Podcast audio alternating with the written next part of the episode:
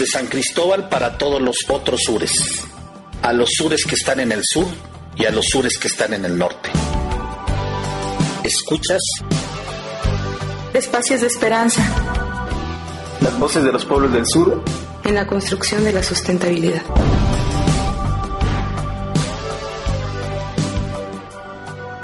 Desde la perspectiva de los que han sufrido sistemáticamente las injusticias del capitalismo, del colonialismo y del patriarcado. 99.1 Frecuencia libre.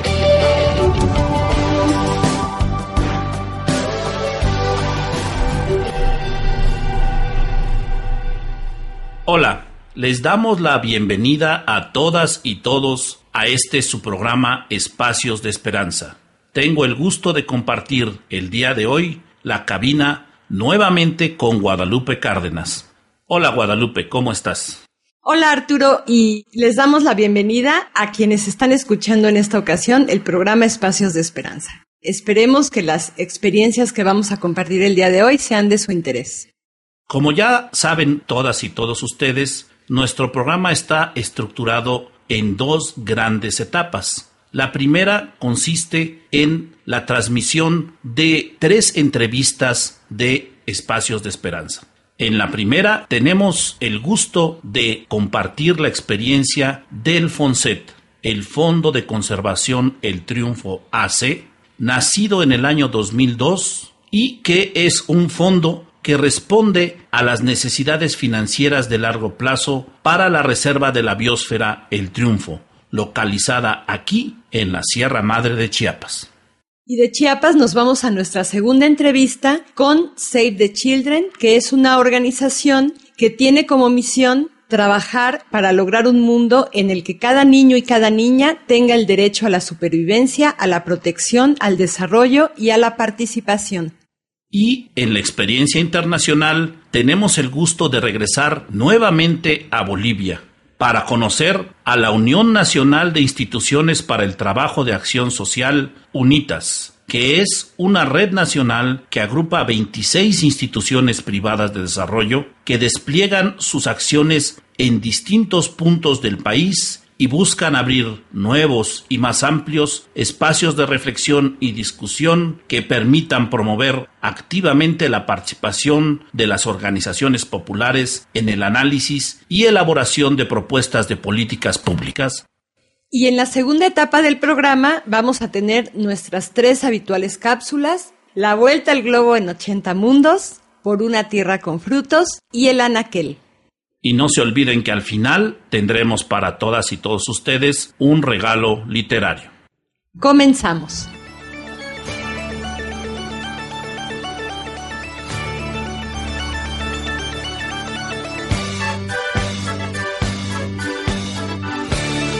La vuelta al globo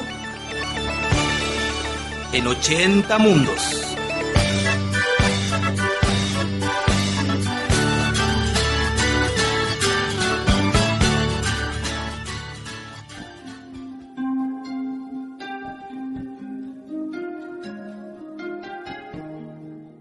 Ella conocía los libros, anales y leyendas de los reyes anteriores y las historias, ejemplos y casos de personas y eventos del pasado.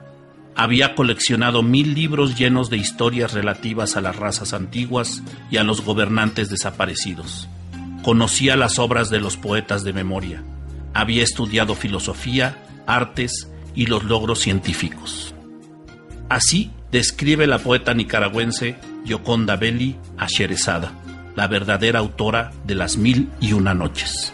Relatos que alcanzan el nivel de leyendas en donde la realidad se transforma por efecto de la distancia en el tiempo y la cultura, tan diferentes que tienen que ver con otros significados de la magia, los mitos, los seres fantásticos, las relaciones humanas, el erotismo y el poder. Las historias se suceden como secuelas, Sherezada sobrevive por esa habilidad que mantiene permanentemente interesado al califa Shahriyar. Imaginemos por un momento a esa mujer, hermosa y valiente, nos dice la Beli, sentada en el diván frente al cruel califa, mientras afuera empieza el cielo a clarear. Imaginemos su voz cantarina narrando sin prisa, pero con pasión, las historias que espera le salvarán la vida.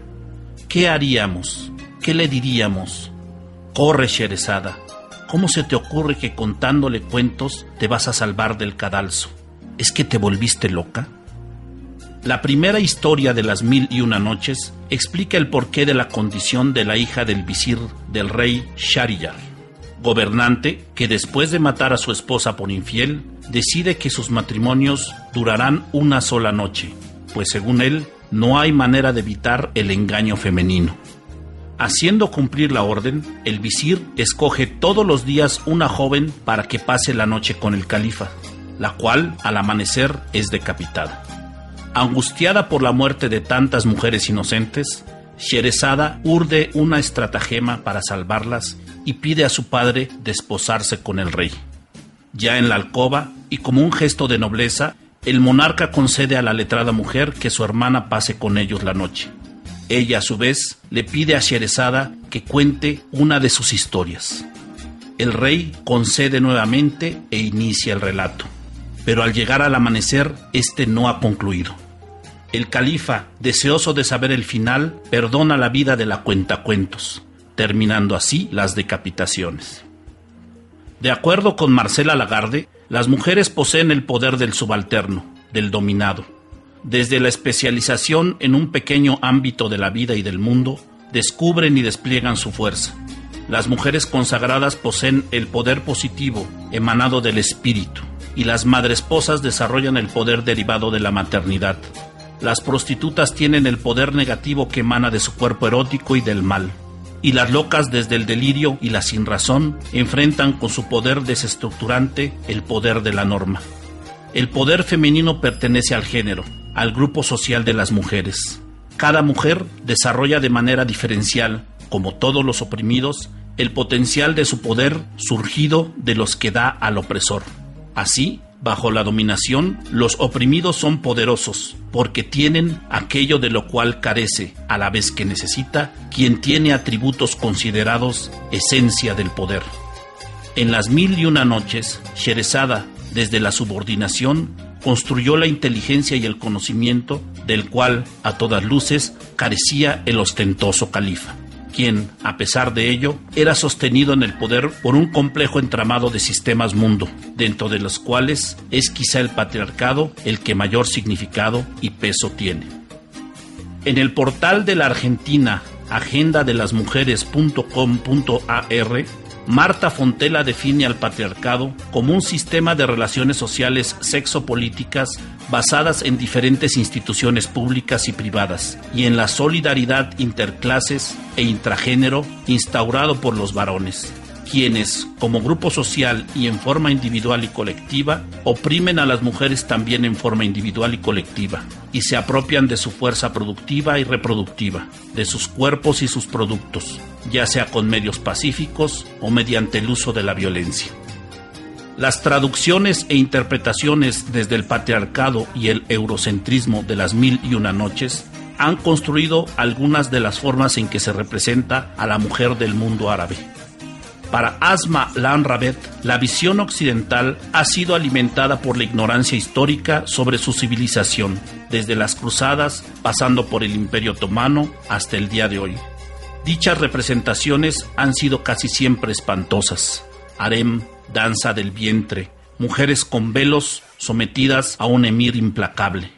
Sin embargo, la condición de las mujeres árabes ha sido similar a la de las europeas, latinas, orientales o africanas.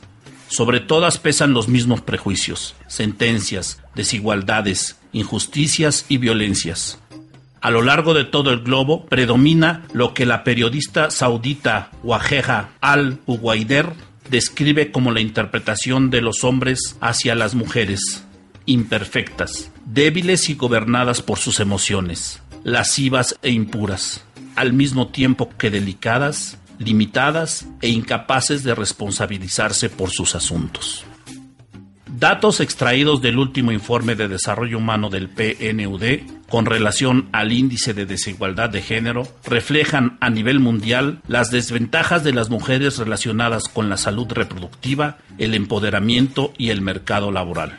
De acuerdo con ello, la situación de las mujeres en el centro y norte de Europa, la cuenca del Mediterráneo y el extremo oriente es la más favorable, en específico en Holanda, Dinamarca, Bélgica, los países escandinavos y bálticos, Francia, Alemania, Italia, Austria, Irlanda, Portugal, República Checa, Croacia, Polonia, Grecia, Bulgaria, Eslovenia y Eslovaquia en Europa.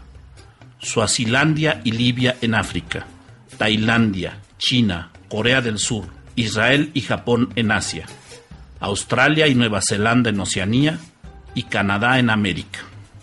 En el reverso, la situación más desfavorable se encuentra en el centro occidente africano y las penínsulas árabe, India e Indochina, en particular en Mauritania, Mali, Níger, Burkina Faso, Benin, Costa de Marfil, Liberia, Sierra Leona, Camerún, República Centroafricana, Congo y Kenia en África, continente en donde por cierto un gran número de países no cuentan con registros. Arabia Saudita, Yemen, Afganistán, India, Sri Lanka, Bután y Vietnam en Asia, y Papúa Nueva Guinea en Oceanía. Vale la pena mencionar que ningún país de América se encuentra en esta situación.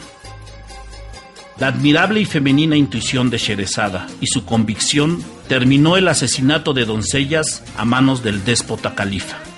Dice Yoconda Belli que la cuentista no confió en su suerte, ni en las armas, ni en sus poderes de seducción. Usó el recurso más antiguo de nuestra especie, la palabra las feministas han usado y usarán esta y otros recursos para poder cambiar el sistema mundo patriarcal hacia otros más igualitarios, justos y equitativos. Marcela Lagarde sentencia al respecto. Nosotras no estamos satisfechas y no estamos contentas mientras lo que hemos conseguido para unas no sea para todas.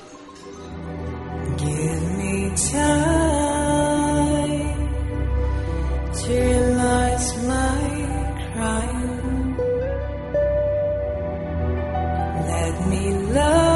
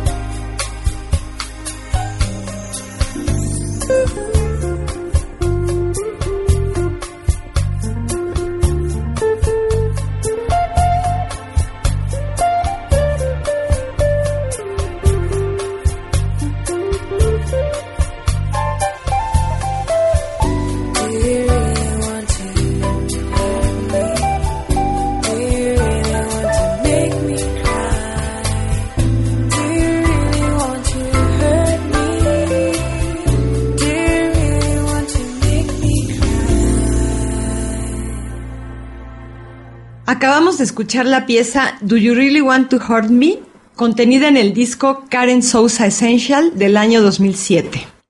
Karen es poseedora de una voz que seduce cada vez que reinventa los temas clásicos del rock a ritmo de jazz, blues y bossa nova, dándole un nuevo concepto al término rock. Ella es una intérprete de nacionalidad argentina, pero afincada en Nueva Jersey, en Estados Unidos.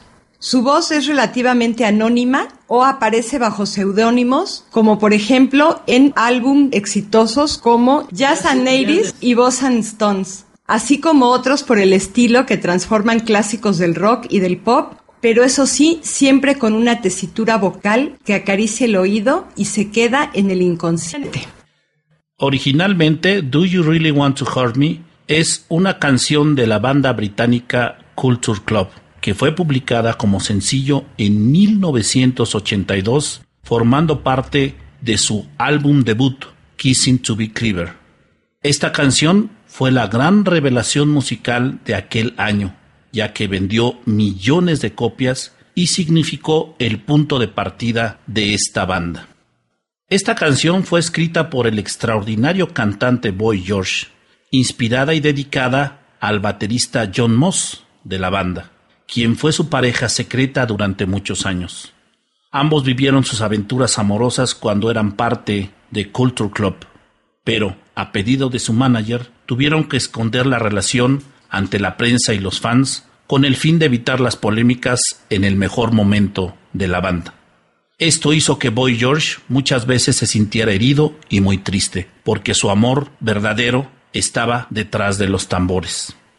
Boy George llegó con la letra de la canción bajo el brazo a los estudios de grabación donde la banda preparaba su primer disco. Luego de tocar su nueva composición, la banda decidió ponerle ritmo de reggae a esa preciosa letra que había cantado su vocalista. Así fue como el grupo empezó a trabajar la canción, la cual mezclaron con delicados arreglos musicales que hacen de esta canción una pieza histórica en la música de la década de los 80. Desde los altos de Chiapas, esto es... Espacios de esperanza. Las voces de los pueblos del sur en la construcción de la sustentabilidad. 99.1, frecuencia libre.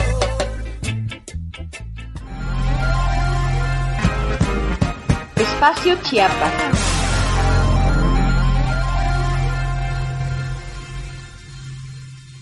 El Fondo de Conservación El Triunfo, FONSET, tiene como misión conservar los recursos naturales y promover el desarrollo social de la Reserva de la Biosfera El Triunfo y su región de influencia, mediante apoyo económico sostenido y a largo plazo.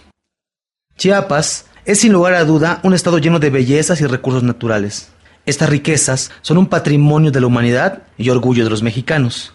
Y el Fondo de Conservación El Triunfo trabaja arduamente para gestionar los recursos necesarios y para implementar proyectos de conservación en un mayor número de hectáreas, así como generar mejores oportunidades para los habitantes de la reserva.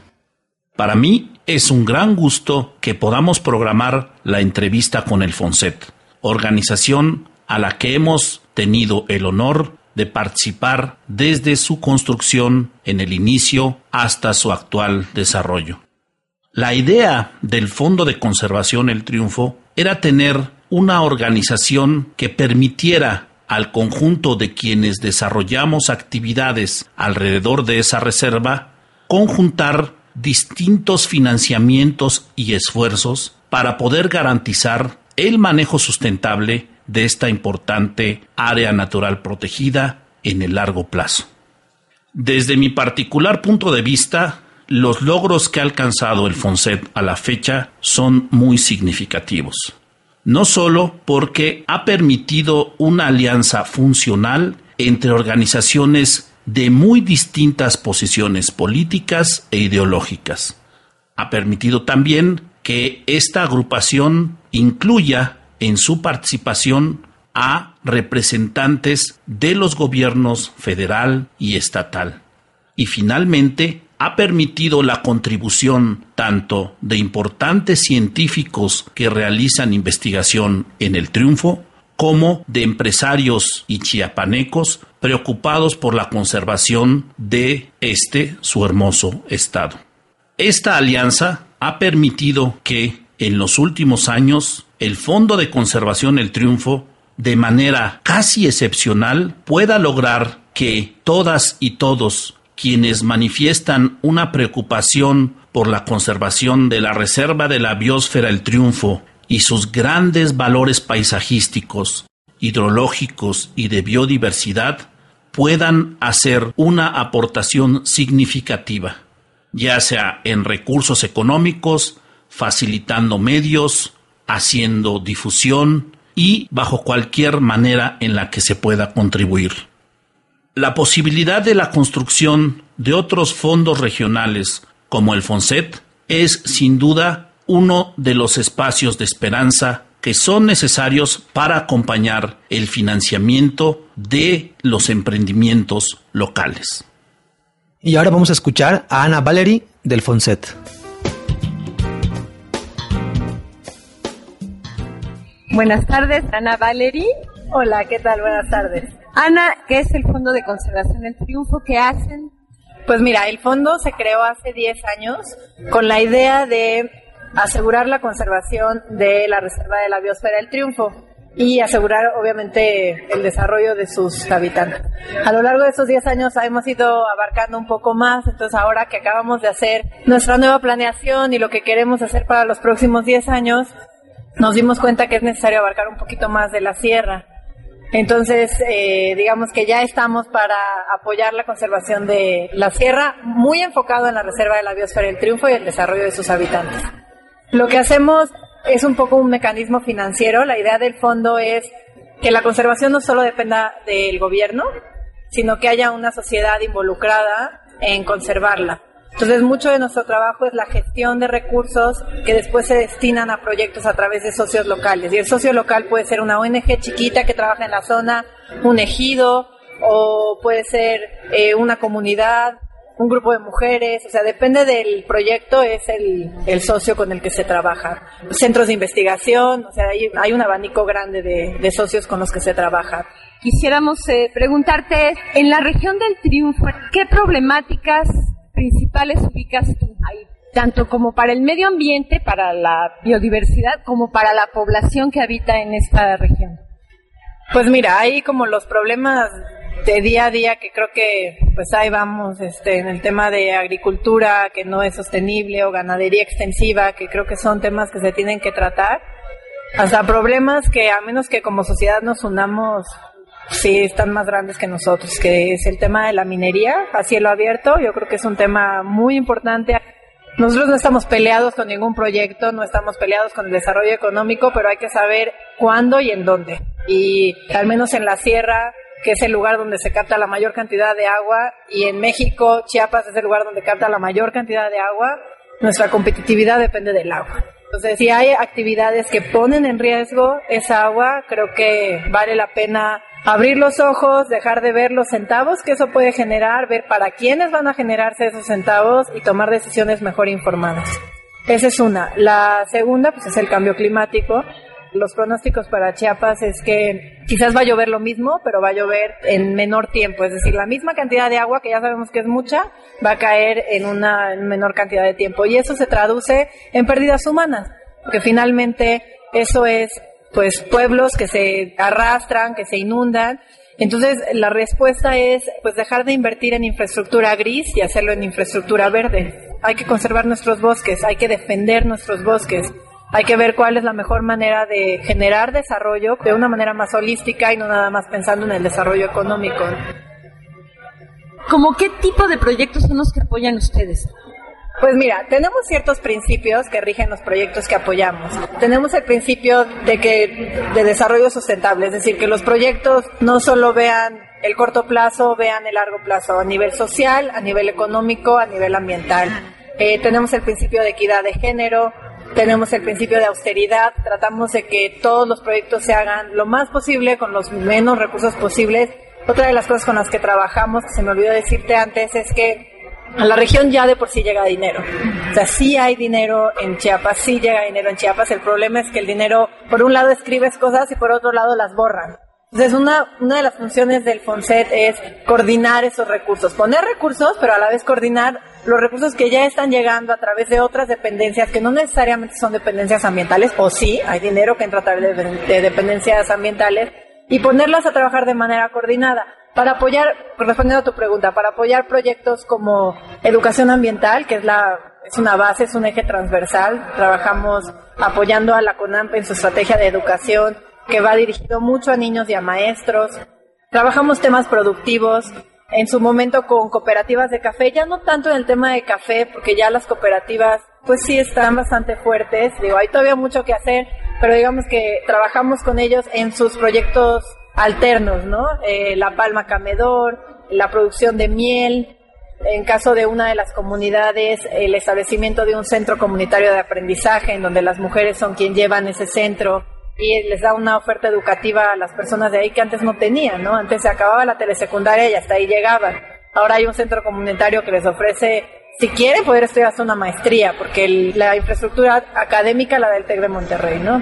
Tenemos proyectos de restauración, sobre todo en zonas que tienen mucha vulnerabilidad y riesgo, es decir, restaurar es muy caro, la verdad no es barato, es muy difícil, entonces no es nuestra actividad principal, pero sí es indispensable en algunas zonas en donde las comunidades están en riesgo y en donde hay que recuperar zonas boscosas para disminuir ese riesgo. En esas mismas comunidades trabajamos el tema de su agricultura y ganadería, es decir, atacamos las causas de la deforestación. ¿Por qué están deforestando? Pues para sembrar maíz y frijol. Entonces, ¿cómo le hace la gente para en esas mismas zonas de producción puedan igual seguir produciendo su maíz, seguir produciendo su frijol, pero de maneras más amigables con el medio ambiente y más intensivas, ¿no? En un mismo pedacito más para no tener que talar el bosque que de por sí ya están restaurando, ¿no? Ese mismo programa lleva el tema de conservación, sus bosques en buen estado. Hacemos ahí un convenio entre CONAFOR, la comunidad y nosotros, se les da pago por servicios ambientales. Es un pago por servicios ambientales que va un poquito más allá de un pago y ya, ¿no? la comunidad se compromete a entrar al programa de educación, se compromete a entrar al programa de agricultura de conservación, es decir, no, no puede recibir el pago ya, se compromete a hacer ciertas actividades dentro de la comunidad y un porcentaje de ese pago, no decimos cuánto, lo tienen que destinar a un bien común. Puede ser la escuela, puede ser la iglesia, puede ser, o sea, nosotros no nos metemos a qué lo destinan pero se tienen que poner de acuerdo para invertirlo en un bien común. Y en esa decisión tienen que estar las mujeres, porque generalmente la asamblea son puros hombres. Y entonces eh, un ejemplo puede ser que los hombres digan, no, pues le vamos a invertir a la escuela el 5% de lo que recibamos para las bancas. Y por supuesto las señoras levantan la mano y dicen, pero falta el domo y los niños se mojan, porque pues las mujeres finalmente somos madres y nos y estamos este con otra visión con otra visión y, entonces en vez de que sea el 5% se invierte el 10, el 15, el 20, el 25. Otra comunidad lo destina a una planta purificadora de agua, pero yo no, no nada más es la planta, ya están restaurando, ya están haciendo un trabajo integral de cuencas. Entonces son programas que digo, le llamamos programa de restauración, pero va mucho más de un programa de restauración, es un programa integral, ¿no? Digo, esos son ejemplos, ¿no? De las cosas que apoyamos. Para que una organización pueda tener acceso a estos apoyos que da el FONSET, ¿qué se tendría que hacer? A la fecha no somos tan grandotes como para lanzar convocatorias, ¿no? No es que abramos una convocatoria. Generalmente identificamos problemas, eh, aplicamos a proyectos y luego eso los implementamos en socios locales. Entonces, lo ideal sería que nos presentaran qué hacen ellos para que cuando salga una oportunidad nosotros poderlos tener en mente como socio local. O sea, es decir, ahorita, por ejemplo, estamos trabajando el tema de ganadería sustentable. Entonces, pues, ¿con quién lo vemos? Pues con quien conocemos que hace eso, ¿no? Con las comunidades con las que nos hemos acercado, pero si hay otro grupo que no conocemos que está haciendo algo similar, pues siempre es bueno, a nosotros nos sirve son más socios en los cuales nos podemos vertir para que se haga el trabajo.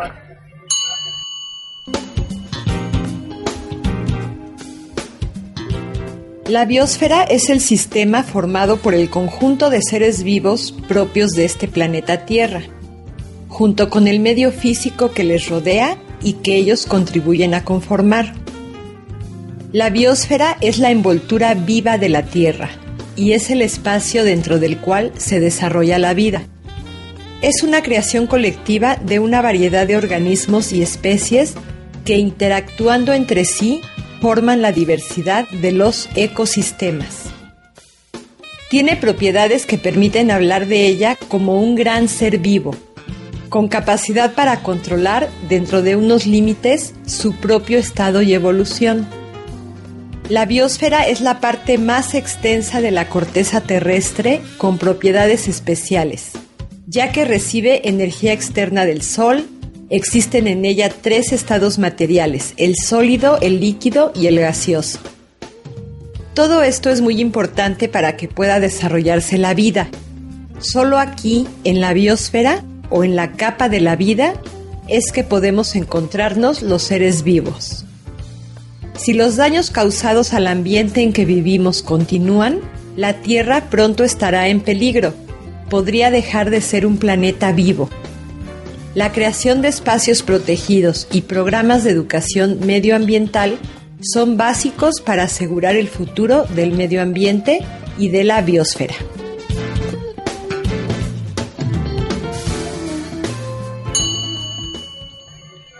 Ana, ¿y ahorita en el FONSET cuántos socios locales tienen? Bueno, la CONAP es un socio local, pues son los que administran el área natural protegida, entonces apoyamos el programa de vigilancia con ellos, por ejemplo, pagamos guardaparques que apoyan la conservación de zonas núcleo.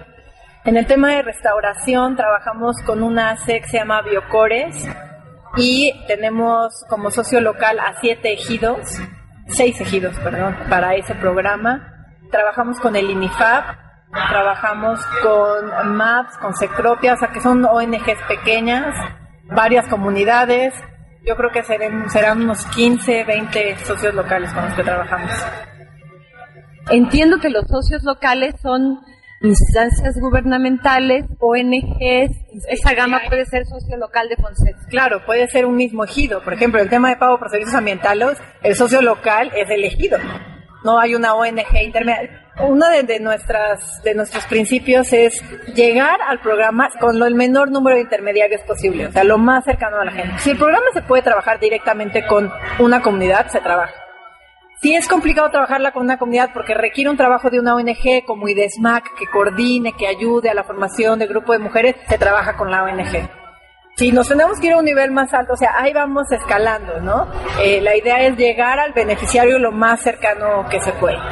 Ana, ¿tienen marcado periodos de duración de proyectos? En nuestra planeación estratégica vienen las metas, ¿no? O sea, si me preguntas, lo ideal sería que el FONSET no existiera y que entonces ya las gestiones pudieran ser hechas directamente por una comunidad o que ya el gobierno trabajara bien y entonces se coordinara y se asegurara, ¿no?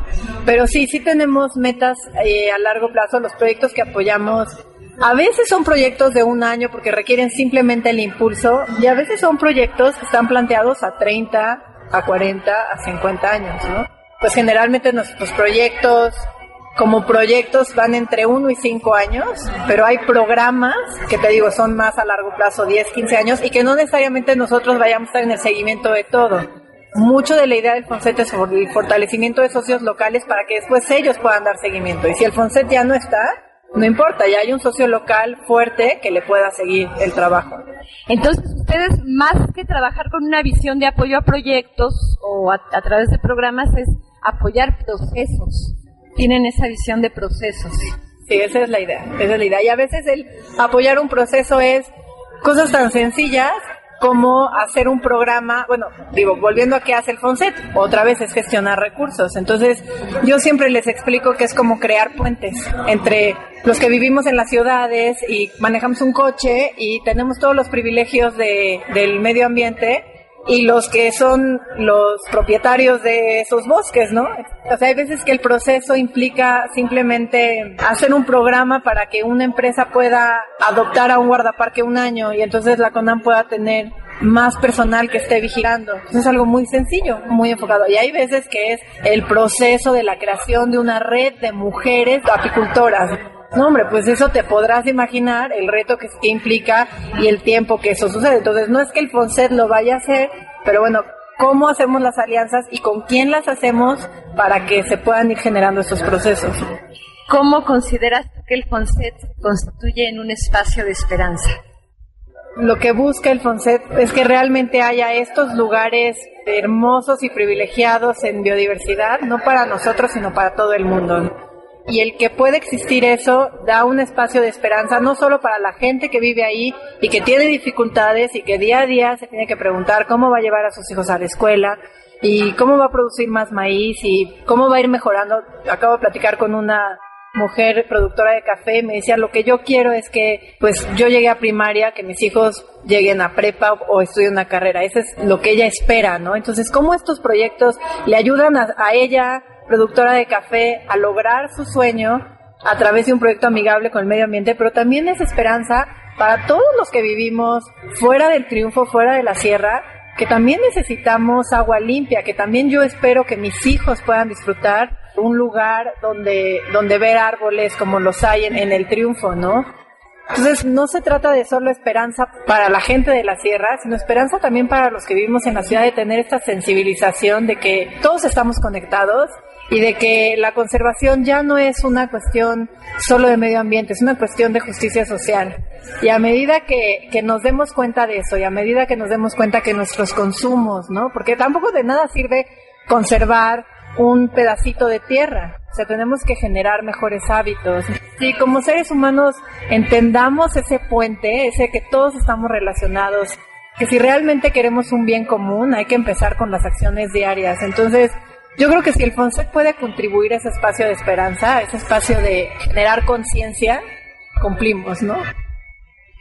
Ana, por último yo te quiero preguntar si tú quieres mandar un mensaje a las organizaciones que, y bueno, y a la, a la audiencia del programa, como un mensaje muy claro desde el FONSET.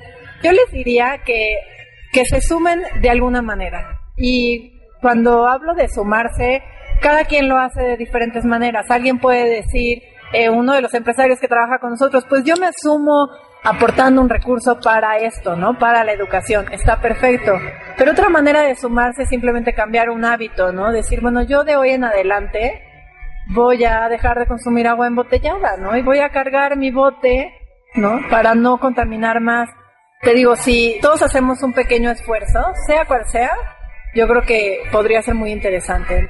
Eh, los invito a que conozcan la página www.fondoeltriunfo.org para que vean los programas que tenemos, lo que hacemos. Si tienen alguna duda, pues también nos pueden escribir. Tenemos una página en Facebook, estamos ahora empezando esto de las redes sociales. Entonces, tenemos Facebook, tenemos Twitter, búsquenos, es Fondo de Conservación El Triunfo y ahí todo el tiempo estamos poniendo noticias, subiendo convocatorias, si hay algún puesto o si vemos que está pasando algo.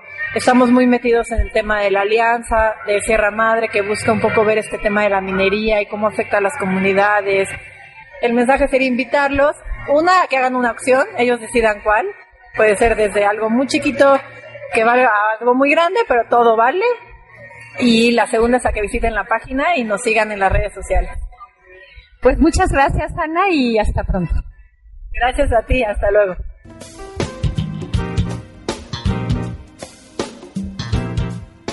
Escuchamos a Ana Valery, quien amablemente nos otorgó esta entrevista desde Chiapas en el Fondo de Conservación El Triunfo. Vamos ahora a escuchar a el grupo cubano Buena Fe con su pieza La Zanja.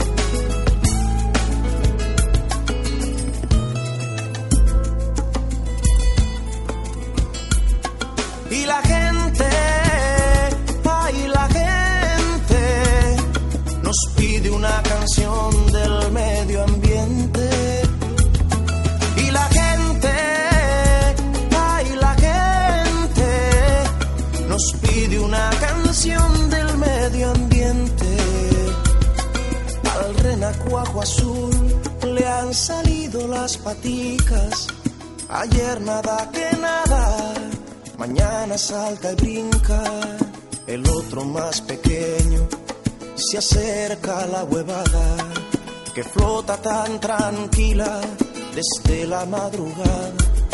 Muy nerviosas las chismosas calandracas, quejándose del limo que las tapa. De pronto todo es blanco y queda sepultado en aguas blancas. Llegó el jabón a la bodega.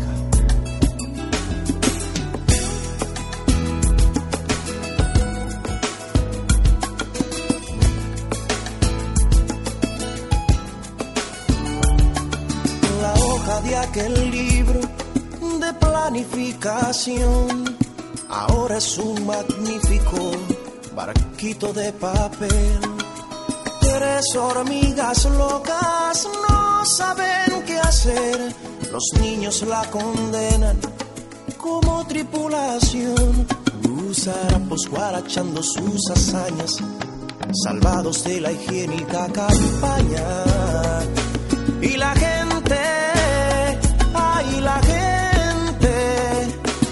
pide una canción del medio ambiente, pues ahí le va la zanja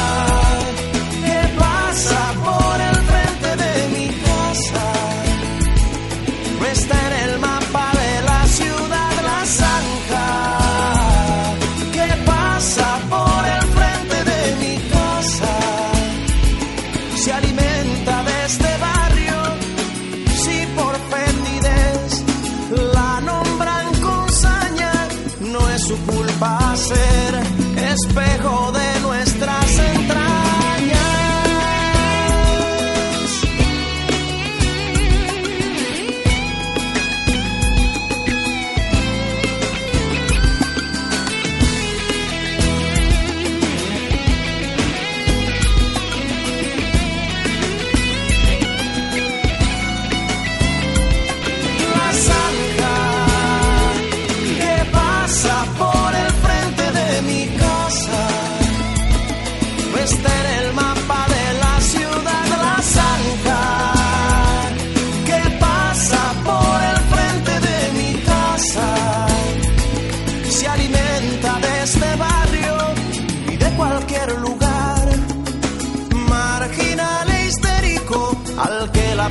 prensa llama tiernamente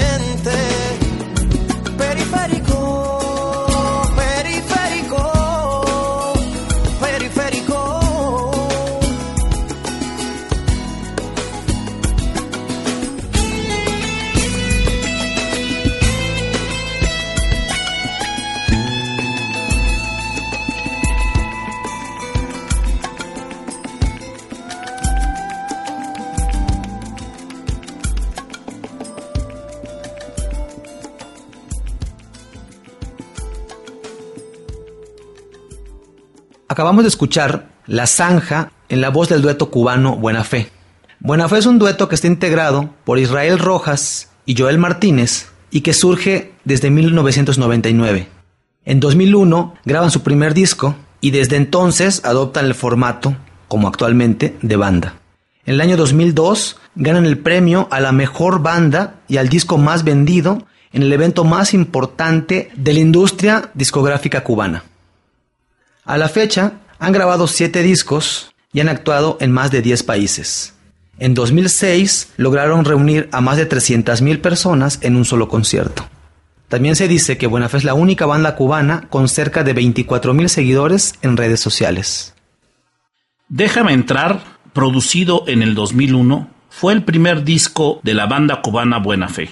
Este es una invitación a la reflexión sobre los problemas del hombre contemporáneo con un amplio repertorio que va desde el son, la guaracha hasta el reggae y la fusión de ritmos flamencos pasando por el pop rock y la trova. La cuarta selección, La Zanja, es la canción que programamos en esta ocasión. La letra de esta canción hace referencia a un conjunto de imágenes y símbolos propios del pueblo cubano y en específico propios de la ciudad de La Habana. Renacuajos, calandrias, gusarapos y gente se entremezclan en esta bulliciosa calle de la Zanja que cruza el centro de La Habana. Elegimos esta canción precisamente porque una de sus estrofas narra con mucha precisión lo que aquellas y aquellos que en un principio impulsamos la idea de la formación del Fondo de Conservación El Triunfo sentíamos. Y dice, la hoja de aquel libro de planificación ahora es un magnífico barquito de papel. Tres hormigas locas no saben qué hacer. Los niños las condenan como tripulación. Estás escuchando Espacios de Esperanza.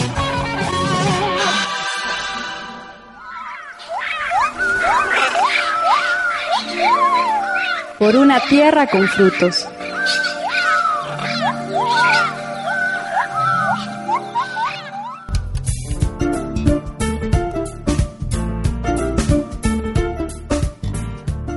La línea de trabajo Mujer y Desarrollo Sustentable ha implicado para nosotros un gran reto, en el sentido de buscar formas innovadoras para que las mujeres tengan acceso a herramientas para generar procesos de inclusión dentro de sus comunidades, principalmente en lo referente a la toma de decisiones.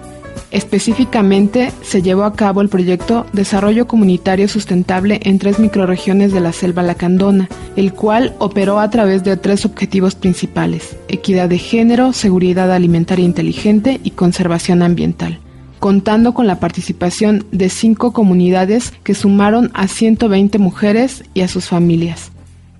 Este proyecto surgió de un proceso de trabajo iniciado con la elaboración del ordenamiento territorial en la comunidad de Ubilio García, en el municipio de Ocosingo. Posterior a este, se trabajó con mujeres iniciando procesos de capacitación para ejecutar proyectos que aseguraran su sostenibilidad en el largo plazo a través del establecimiento de viveros para la reforestación. El objetivo principal fue impulsar procesos de desarrollo sustentable dirigidos por mujeres campesinas en cinco comunidades de la selva lacandona.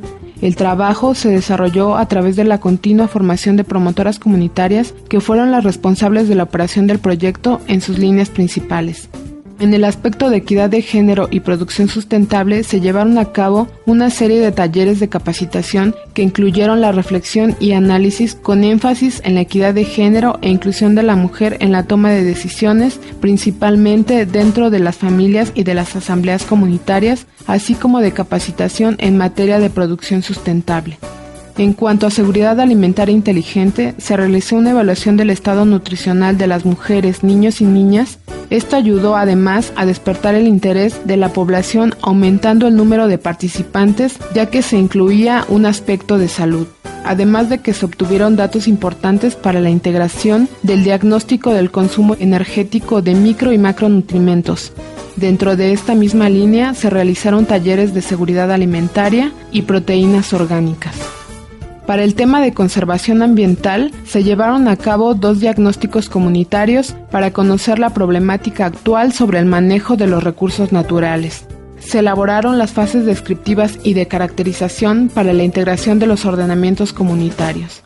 Los principales resultados de este trabajo fueron formar y capacitar a 25 promotoras comunitarias indígenas en diversos temas relacionados a la seguridad alimentaria, viveros forestales, conservación ambiental y desarrollo sustentable.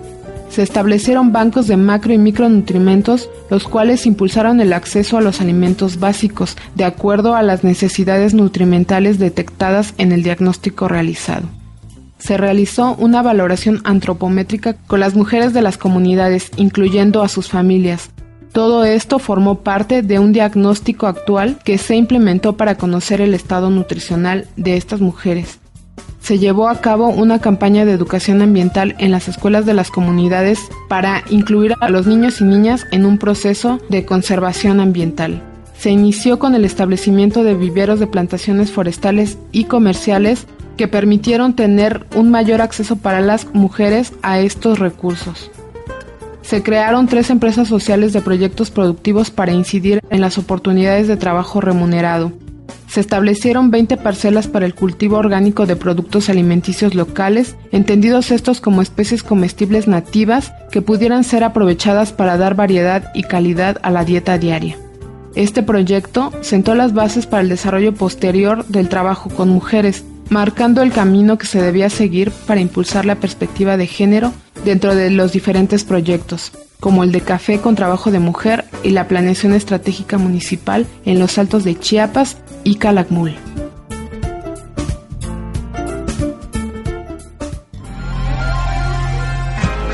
Espacio Nacional.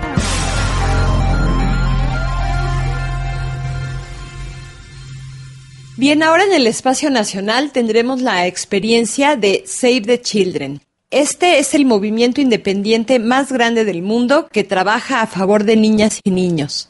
Y al ser una organización líder en atención directa a la infancia, están presentes en más de 120 países, desde Australia hasta Canadá, pasando por países como la India, Brasil, Italia, Japón, Etiopía y desde luego México, país en el que han ayudado a mejorar la vida de miles de niñas y niños, ayudando a que desarrollen sus potenciales, luchando por que gocen de sus derechos y tengan una vida digna, plena y democrática.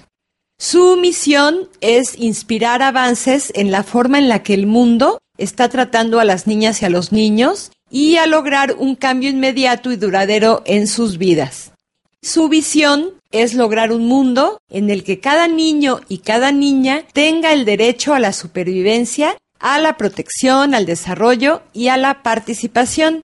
Y bueno, todo este trabajo lo hacen a través de sus diferentes programas, como son la atención en la emergencia, su programa de educación llamado Reescribiendo el Futuro, el de salud y nutrición, de protección de la niñez, educación medioambiental y gobernanza de los derechos.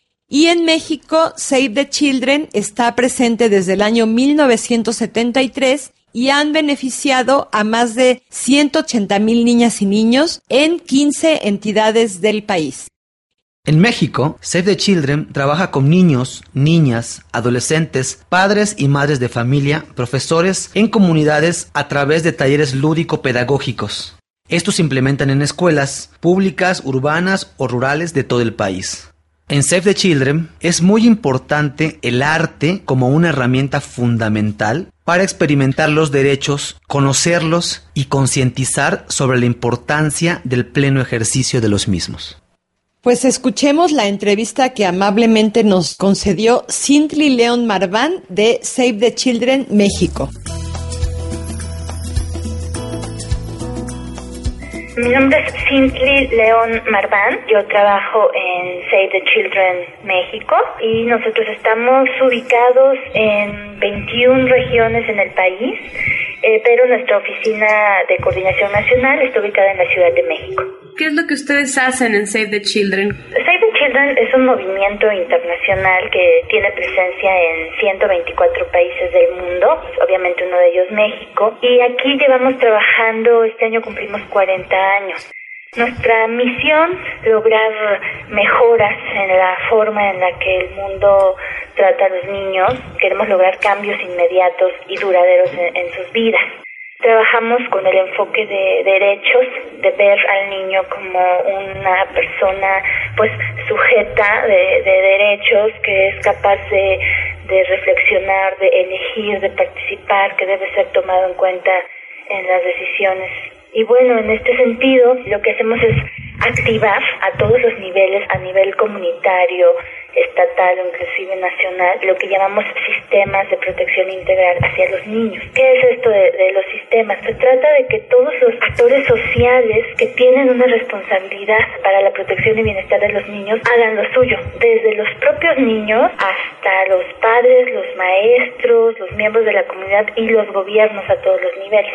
Lo que hacemos es eh, tener un trabajo directo, por un lado, con niños, niñas, maestros, papás, pero también tratamos de hacer muchas acciones de apoyo, de formación a los gobiernos a todos los niveles para que ellos hagan las acciones que les corresponden en cuanto a programas, a presupuestos, a leyes que beneficien a niños y niñas.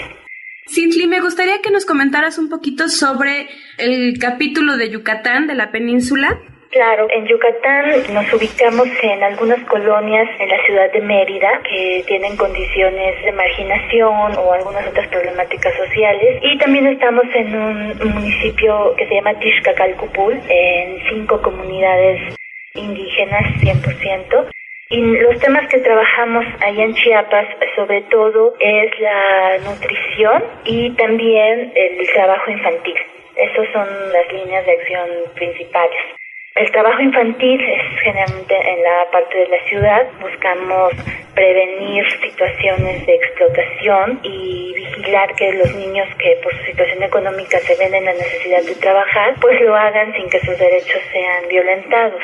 En Tishkacalcupul, que es el municipio indígena, nuestro programa más importante pues es de nutrición, pues la población indígena está en serias desventajas en materia de nutrición. Entonces tratamos de que se aprovechen los recursos que hay disponibles para que se haga una alimentación mejor o fomentar la producción de alimentos para la subsistencia.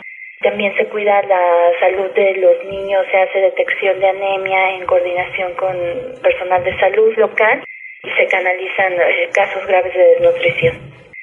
En cuanto al trabajo que ustedes han hecho dentro de la ciudad, ¿cuáles han sido los cambios más importantes, no solo para los niños, sino también para quienes conviven con los niños?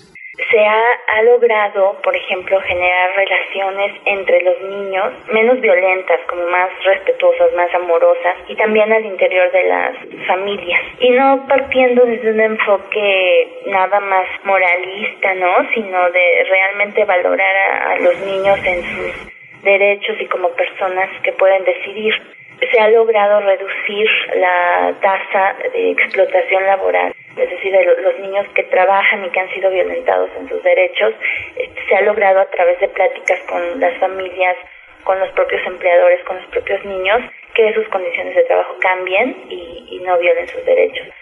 También se ha logrado que la tasa de asistencia a la escuela vaya aumentando poquito a poquito entre la población que participa en los programas y creemos que esto es debido a que pues se ha logrado construir ambientes más favorables ¿no? para los niños en las escuelas y que están comenzando a construir un, proyecto de vida que a pesar de, de las carencias en cuanto a calidad o infraestructura de la educación pública, este proyecto de vida incluya de todas maneras un desarrollo académico y un desarrollo eh, humano también, que los niños valoren esto eh, como componentes importantes en un proyecto de vida. Creemos que esta parte en cuanto a la perspectiva de vida que ha hecho que valoren más la escuela, que asistan cada vez a, un mayor porcentaje de sus clases y la protección en cuanto a relaciones menos violentas eh, le ha pegado pues al tema del trabajo infantil y en concreto de la, de la explotación. Los niños han aprendido a identificar ellos mismos situaciones en sus trabajos que violentan sus derechos y entonces ya empiezan a, comunicar a los papás o al personal de nosotros o a sus maestros la situación en la que viven y en esta medida se puede solucionar. También se ha tenido un contacto bueno con el gobierno local, con la Secretaría de Educación, para que en las escuelas se permita eh, la acción de Save the Children, porque actuamos desde las escuelas. Para nosotros la escuela es un espacio comunitario, un espacio público que de manera natural reúne a todos. Entonces nuestra acción directa sale de ahí, de las escuelas. El trabajo con los maestros también ha hecho que la violencia de los maestros hacia los niños disminuya, pero también que los niños cuando sufren algún evento también lo puedan denunciar o puedan hablar de ello con los padres, ¿no? Ya no se queden callados. Esto ha mejorado, los ha empoderado, digamos, a, a los niños, pero también los ha empoderado responsablemente, pues al estar conscientes de que ellos también tienen que contribuir a que el ambiente sea eh, pues un ambiente de, respeto y de paz. A los maestros, por otra parte, también les compartimos metodologías de enseñanza y de disciplina positiva. Tenemos ahí un reto un poquito todavía con los padres y madres de familia, porque pues también por las dinámicas de trabajo sobre todo que tienen, no les es posible estar tan al pendiente de lo que pasa con sus hijos en la escuela o o en la comunidad o en sus casas. Entonces con ellos nos ha costado un poquito más el trabajo influir. Sin embargo, un 20% de los papás de los niños que participan con nosotros han al menos tenido alguna reflexión en la manera en que tratan a sus hijos y en el proyecto de vida que están construyendo para ellos.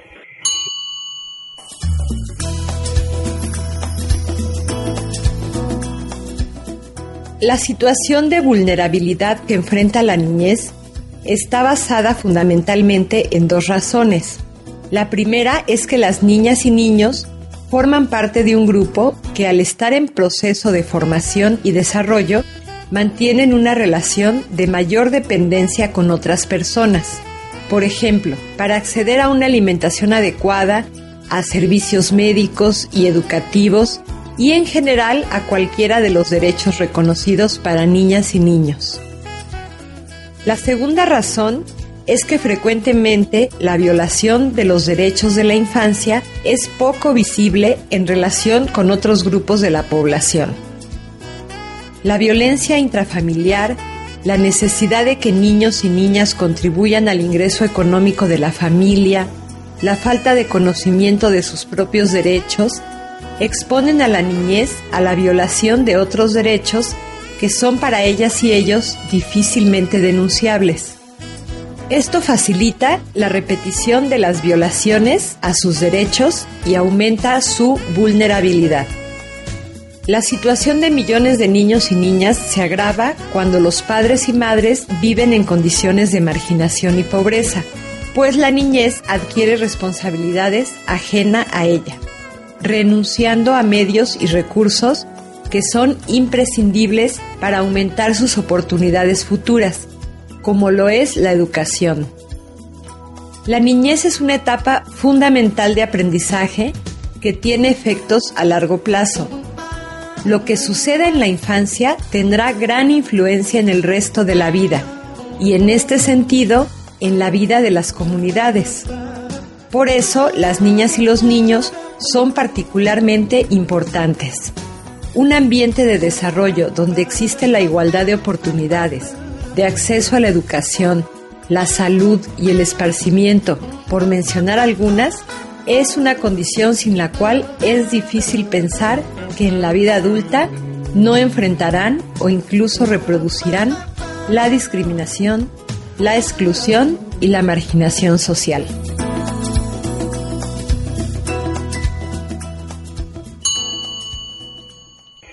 Con todos estos cambios ¿no? que ustedes han visto como organización con los niños y las niñas, me gustaría que me dijeras ya de manera muy puntual cuáles han sido los logros más importantes para ustedes como organización en lo que sería la península de Yucatán. En primer lugar es eh, elevar la tasa de asistencia escolar, al menos en los sitios donde estamos, que son en Yucatán, tan solo en el estado, estamos en 23 primarias, 4 secundarias, una ludoteca y un centro comunitario con 3.864 niños y niñas. La parte de la violencia intraescolar ha disminuido.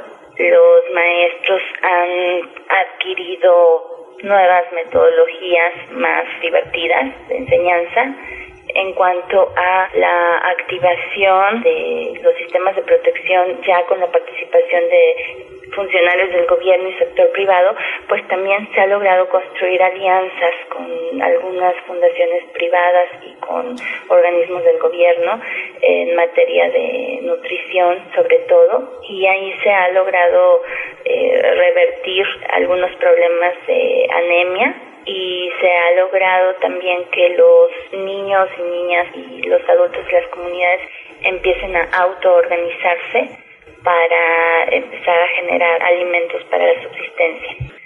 Creo que estos han sido los logros más importantes en cuanto al impacto a la población. Para nosotros es muy importante esta vinculación que hagamos con el sector público y el sector privado para que eh, el impacto pues no solo vaya dirigido a los niños y niñas que participan con nosotros, sino a todos los niños y niñas del estado, de Yucatán o bueno del país en general.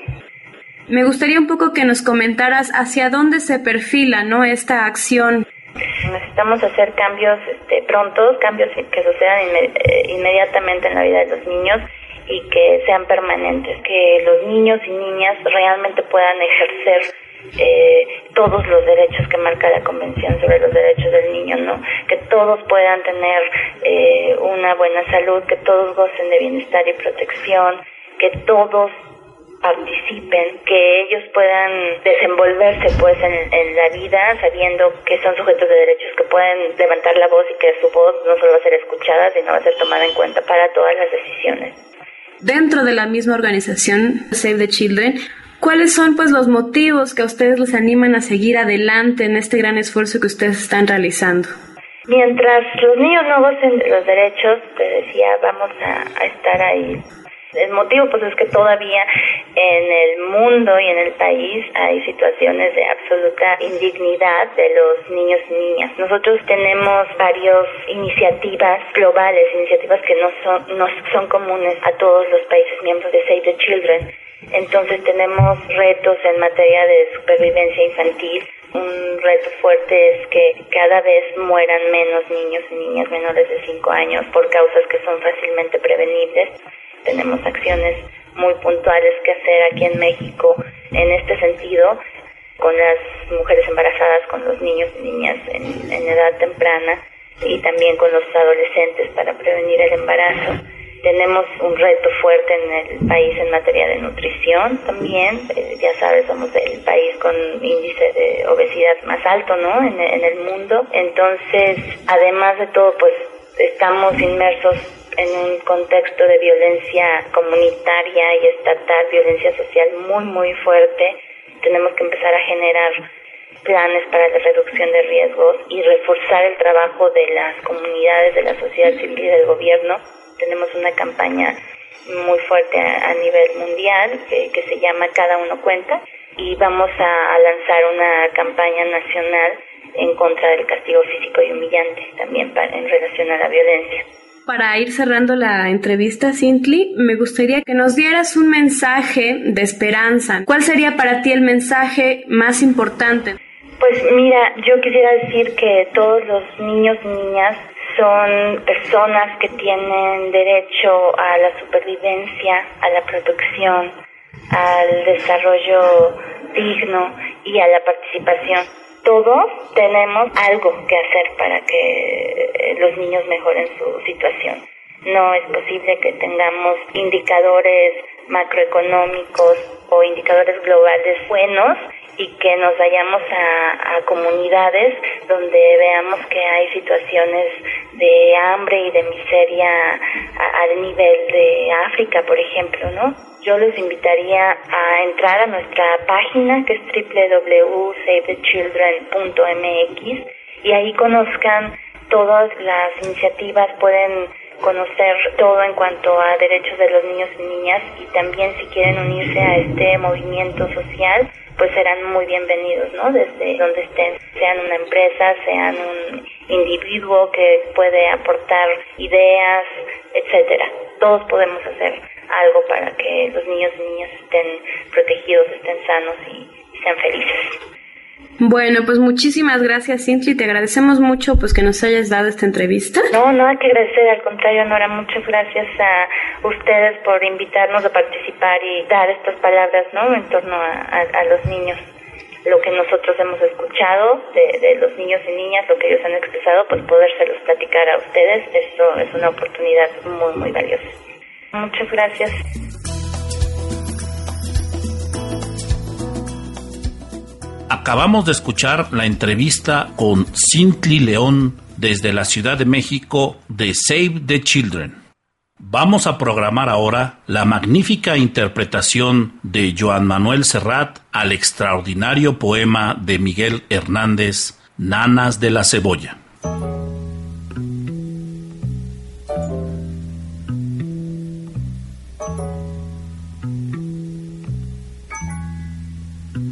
La cebolla es escarcha, cerrada y pobre. Escarcha de tus días y de mis noches. Hambre y cebolla. hielo negro y escarcha, grande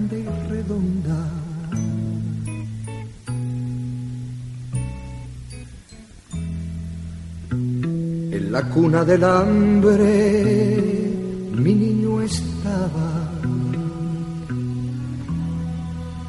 con sangre de cebolla se amamantaba pero tu sangre escarchada de azúcar, cebolla y hambre.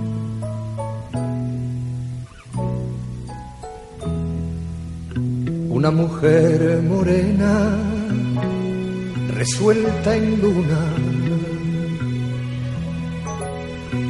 se derrama hilo a hilo sobre la cuna. Ríete niño, que te traigo la luna cuando es preciso.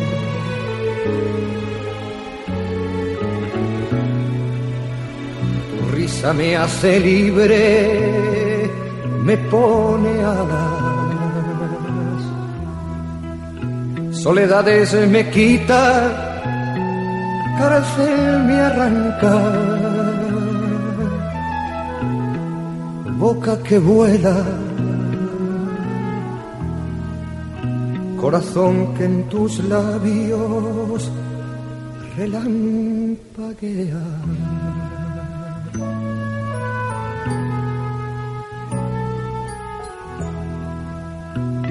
Es tu risa la espada más victoriosa, vencedor de las flores y las alondras, rival del sol, por venir de mis huesos y de mi amor.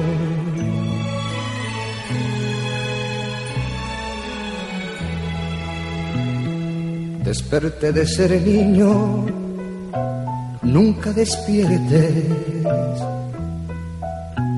Triste llevo la boca, ríete siempre, siempre en la cuna, defendiendo la risa, pluma por pluma.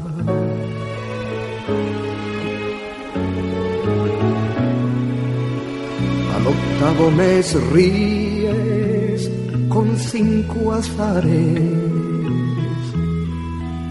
con cinco diminutas ferocidades, con cinco dientes, como cinco jazmines adolescentes.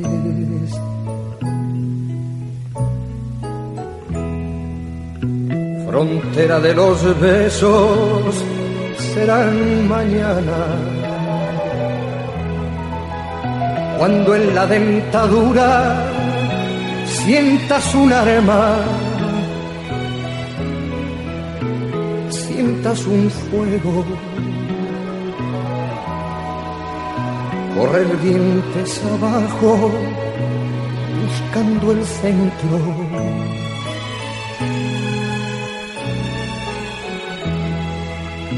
Vuela niño en la doble luna del pecho. El triste de cebolla, tú satisfecho. No te derrumbes, no sepas lo que pasa, ni lo que ocurre.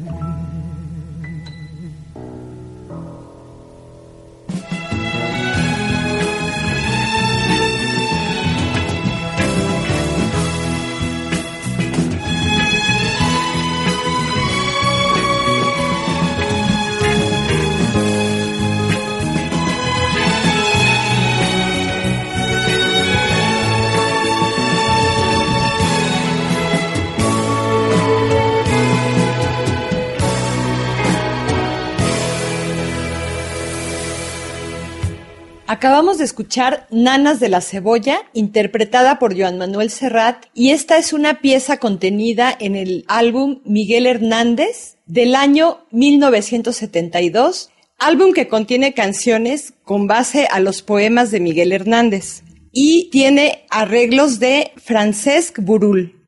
La música de todas las canciones de este disco son autoría de Joan Manuel Serrat, a excepción de Nanas de la Cebolla, que tiene música de Alberto Cortés. Pues Joan Manuel Serrat es, como sabemos, un cantautor y compositor, poeta y músico español, y él es una de las figuras más destacadas de la canción moderna, tanto en lengua española como catalana. Su obra tiene influencias de otros poetas como Mario Benedetti, Antonio Machado, Rafael Alberti, entre otros, así como de diversos géneros como el folclor catalán, la copla española, el tango, el bolero y del cancionero popular de Latinoamérica. Él ha versionado canciones de Violeta Parra y de Víctor Jara. Serrat es uno de los pioneros de lo que se dio en llamar la nueva canción catalana también es conocido, Joan Manuel Serrat, con el sobrenombre de El Niño de Poblesec. Después de la experiencia que tuvo Joan Manuel Serrat al grabar algunos de los poemas de Antonio Machado, siguió dicha trayectoria ahora utilizando los grandes poemas de Miguel Hernández.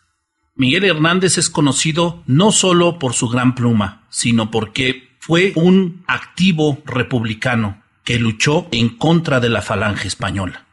En abril de 1939, cuando el dictador Francisco Franco declaró concluida la guerra civil, apenas se había terminado de imprimir en Valencia El hombre acecha. Aún sin encuadernar, una comisión depuradora franquista ordenó la destrucción completa de la edición. Sin embargo, dos ejemplares que se salvaron permitieron reeditar el libro en 1981.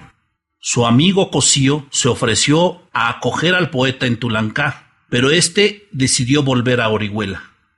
En Orihuela corría mucho riesgo, por lo que decidió irse a Sevilla, pasando por Córdoba, con la intención de cruzar la frontera de Portugal por Huelva. La policía del otro dictador, Salazar, lo entregó a la Guardia Civil. Cuando está en prisión, su mujer, Josefina Manresa, le envía una carta mencionando que solo tenían pan y cebolla para comer. El poeta compone en respuesta Las nanas de la cebolla. Desde la cárcel de Sevilla lo trasladaron al penal de la calle Torrijos en Madrid, de donde, gracias a las gestiones que realizó Pablo Neruda ante un cardenal, salió en libertad inesperadamente, sin ser procesado, en septiembre de 1939. Miguel Hernández falleció el 28 de marzo de 1942, con tan solo 31 años de edad.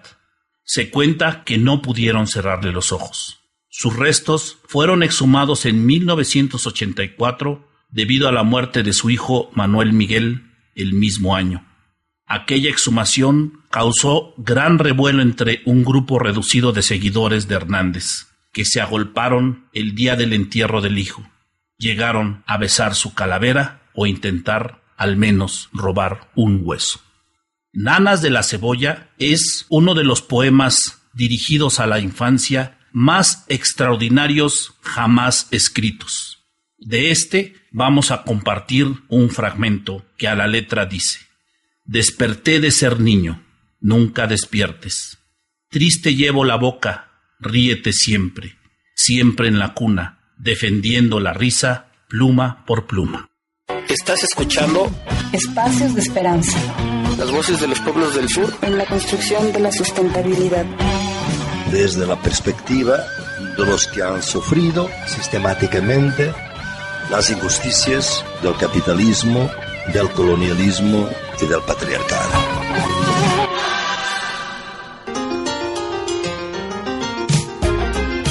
De todo un poco en El Anaquel.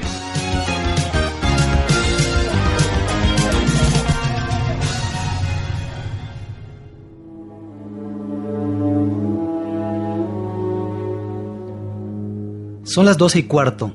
del miércoles 7 de febrero del año de 1912. Hace un clima frío en Madrid. En un segundo piso de una céntrica calle, una mujer agoniza, víctima de fiebre tifoidea. A su lado, un hombre está postrado en su cama y la acaricia con cariño. Minutos más tarde, la mujer muere. El hombre desolado, triste ver el cuerpo en soledad. Han sido amantes por más de 10 años, amantes en secreto. Él es un diplomático importante y ante la carencia de un matrimonio formal y para guardar las apariencias, muy pocos saben de este amor que inició una tarde de agosto de 1901 en el barrio latino de París. El hombre del relato se llama Amado Nervo, famoso poeta y ensayista mexicano, y uno de los representantes más destacados del movimiento poético llamado modernismo. La mujer es Ana Cecilia Luisa, la persona que inspiró el libro más famoso de este autor mexicano, La Amada Inmóvil. El romance de Nervo y Ana fue tan secreto, debido al puesto de importancia del poeta, que se dice que ni los porteros de su edificio sabían de la existencia de esta mujer.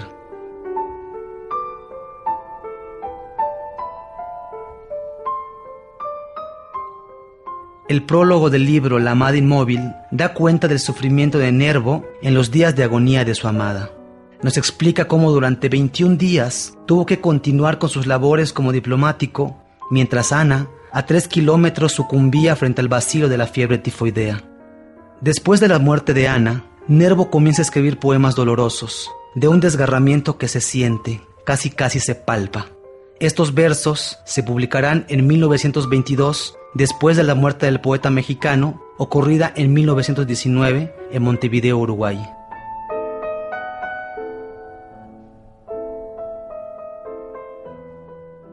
Uno de esos poemas se llama Mi secreto y dice lo siguiente. Mi secreto es tan triste. Estoy perdido de amores por un ser desaparecido, por un alma liberta, que diez años fue mía y que se ha ido. Mi secreto te lo diré al oído. Estoy enamorado de una muerta. ¿Comprendes? Tú que buscas los visibles transportes, las reales, las tangibles caricias de la hembra, que se plasman a todos tus deseos invencibles. Es imposible de los imposibles de adorar un fantasma, pues tal mi vida y tal ha sido y será. Si por mí solo ha latido su noble corazón, hoy mudo y yerto, he de mostrarme desagradecido y olvidarla, no más porque ha partido, y dejarla, no más porque se ha muerto.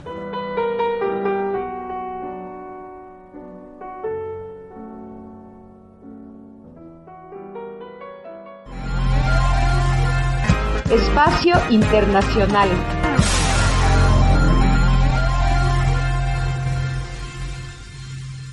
Ahora desde la Ciudad de México nos vamos hasta Bolivia para conocer la experiencia de la Unión Nacional de Instituciones para el Trabajo de Acción Social, UNITAS. Y esta es una red nacional que agrupa a 26 ONGs y estas organizaciones asociadas en UNITAS conciben su trabajo como un compromiso con los sectores discriminados o excluidos de la sociedad boliviana.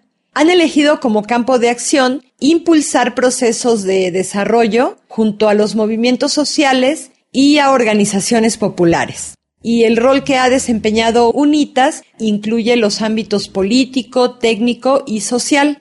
UNITAS no son una ONG consultora técnica, aunque esta sí es una de las tareas que realizan, su trabajo adquiere calidad por la relación permanente que tienen con otros movimientos y organizaciones sociales y por la competencia profesional con la que desarrollan este trabajo.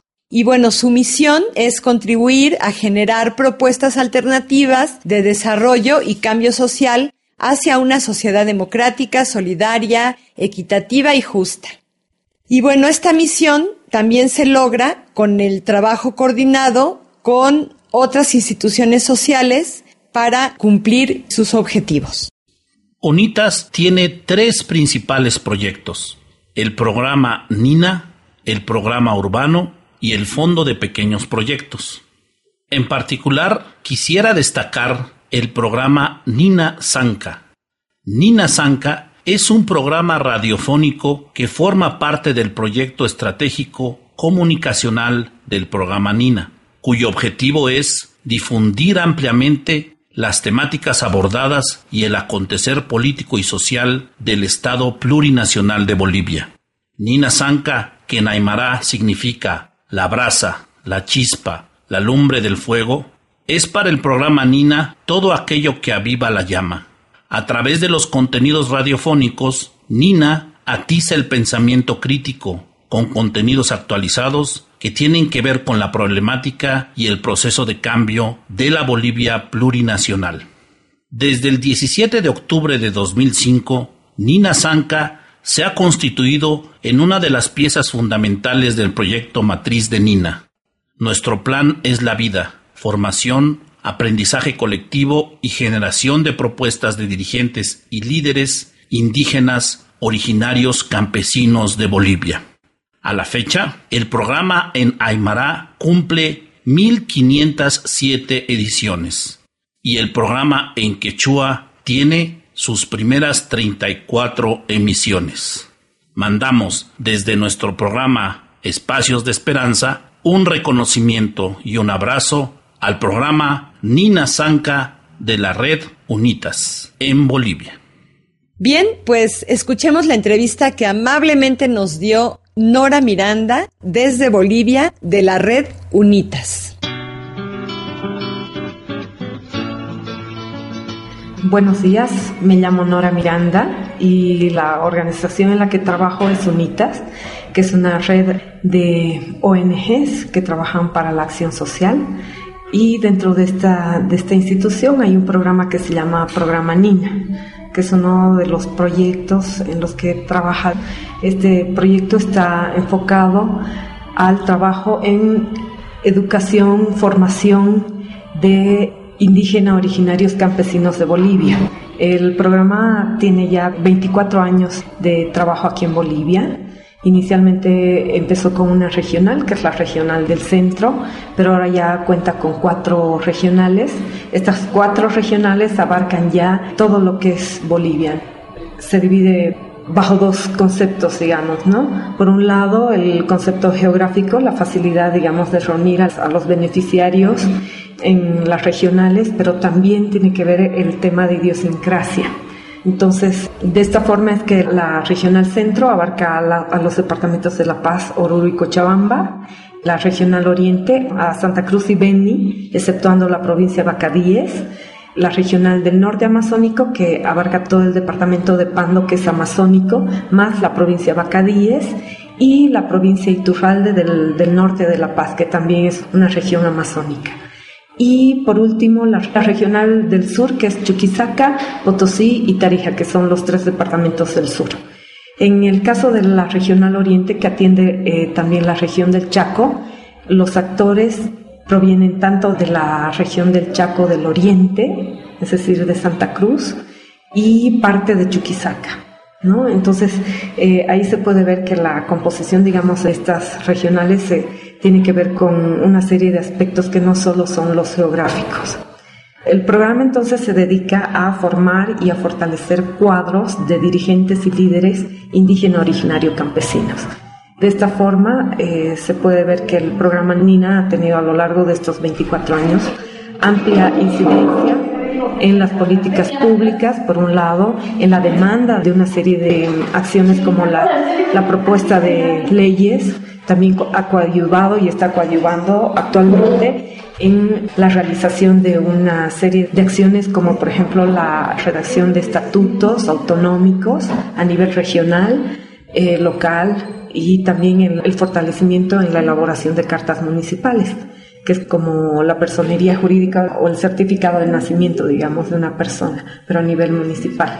¿No es cierto? Entonces, básicamente es eso, ¿no? A lo largo de estos 24 años se han formado estos líderes que ahora, por ejemplo, en este momento, como ha habido un, cambio en todo lo que ha sido la ascensión de, Evo Morales como presidente, hay muchas personas que han pasado por el programa NINA y ahora ocupan cargos ministeriales, son diputados, el mismo Evo Morales ha pasado por MINA, ¿no? Entonces, el nivel de incidencia del programa es muy amplio. ¿Nos podrías contar cómo se originó esta red?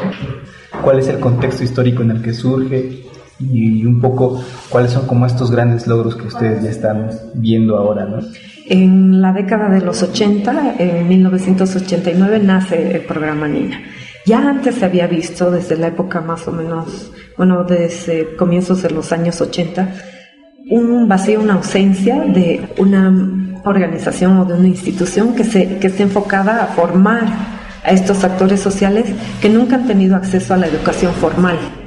Entonces, eh, Nina nace bajo la eh, iniciativa de dos instituciones.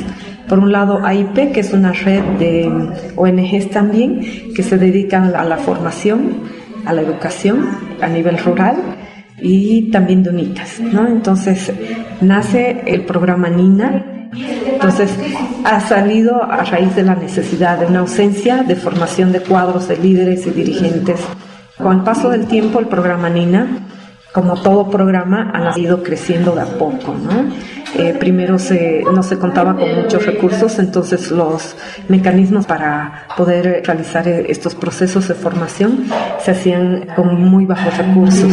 Entonces, eh, de lo que se trata es de reunir a estas personas en un solo lugar, pasan sus talleres, la metodología es una metodología también que se ha creado en base a la experiencia que se tiene ya en estos años. Entonces, se reúnen, el proceso dura dos años y ellos tienen acceso a una serie de, capacitación a nivel normativo. Eh, ellos están conociendo y profundizando sus conocimientos en materia de la Constitución, por ejemplo. Ellos están conociendo permanentemente la emisión de nuevas leyes y trabajan también para la formulación y propuesta de leyes. También tienen una serie de capacitaciones en lo que tiene que ver con recursos naturales, tierra y territorio. Les da a ellos insumos para poder analizar y reflexionar sobre la realidad del país. Entonces ellos van, a medida que se hace este análisis de coyuntura, ellos van dando elementos de sus propias regionales. La cobertura temática del programa NINA es bien amplia y al final el proceso termina, digamos, en que ellos están capacitados para ejercer, digamos, y para poder interpelar y para poder incidir en sus propias comunidades, pero también tienen cierta capacitación para ejercer cargos mucho mayores. Por lo general, las personas que participan en el programa NINA necesitan de un aval orgánico.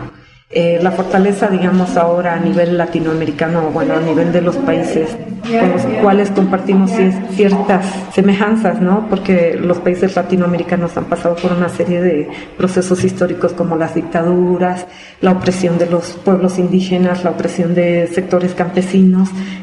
En Bolivia, la, una de las fortalezas es que estos sectores están totalmente organizados es una fortaleza y es una fortaleza en la que también ha participado el programa. Entonces, ellos van, participan y al terminar los dos años, eh, ellos reciben con un certificado de participación que tiene reconocimiento a nivel orgánico, sí es muy reconocido. Y después ya se selecciona, bueno, y también es algo muy espontáneo de ellos, se hace una capacitación para facilitadores. Los facilitadores tienen una formación también especial que va a la par, digamos, estos dos años, pero ellos tienen que poner un poquito más de tiempo aparte de estos dos años para recibir alguna capacitación más y poder ir a replicar estos procesos a sus comunidades. Entonces ellos, a la vez que se están formando, están formando otras personas otros líderes y bueno, una de las mayores ventajas de esto es que ellos van, los facilitadores, y dan a conocer los derechos, porque hay muchas localidades que están tan alejadas que no saben qué derechos, qué, qué responsabilidades tienen, ¿no? Entonces, es un esfuerzo muy grande. Bueno, al terminar cada año se hace un taller nacional. El taller nacional trae a todos los participantes, tanto del primer año y del segundo año, que ya es cuando están terminando sus estudios. Es un esfuerzo muy importante porque en el norte amazónico, por ejemplo, tienen que cruzar ríos, a veces las personas tienen que viajar hasta cinco días para llegar a Cochabamba, que es el lugar, digamos, eh, estratégicamente está en el centro de, de, Bolivia. Entonces todos de Cochabamba, de los nueve departamentos, pero de todas sus comunidades se vienen a este taller, que es el final. Y, y, ahí comparten sus experiencias y ahí como que se gradúan. Se hace también una feria cultural la última noche también ellos forman ciertas redes también, ¿no? En las que ya pueden empoderarse y trabajar ya más prácticamente.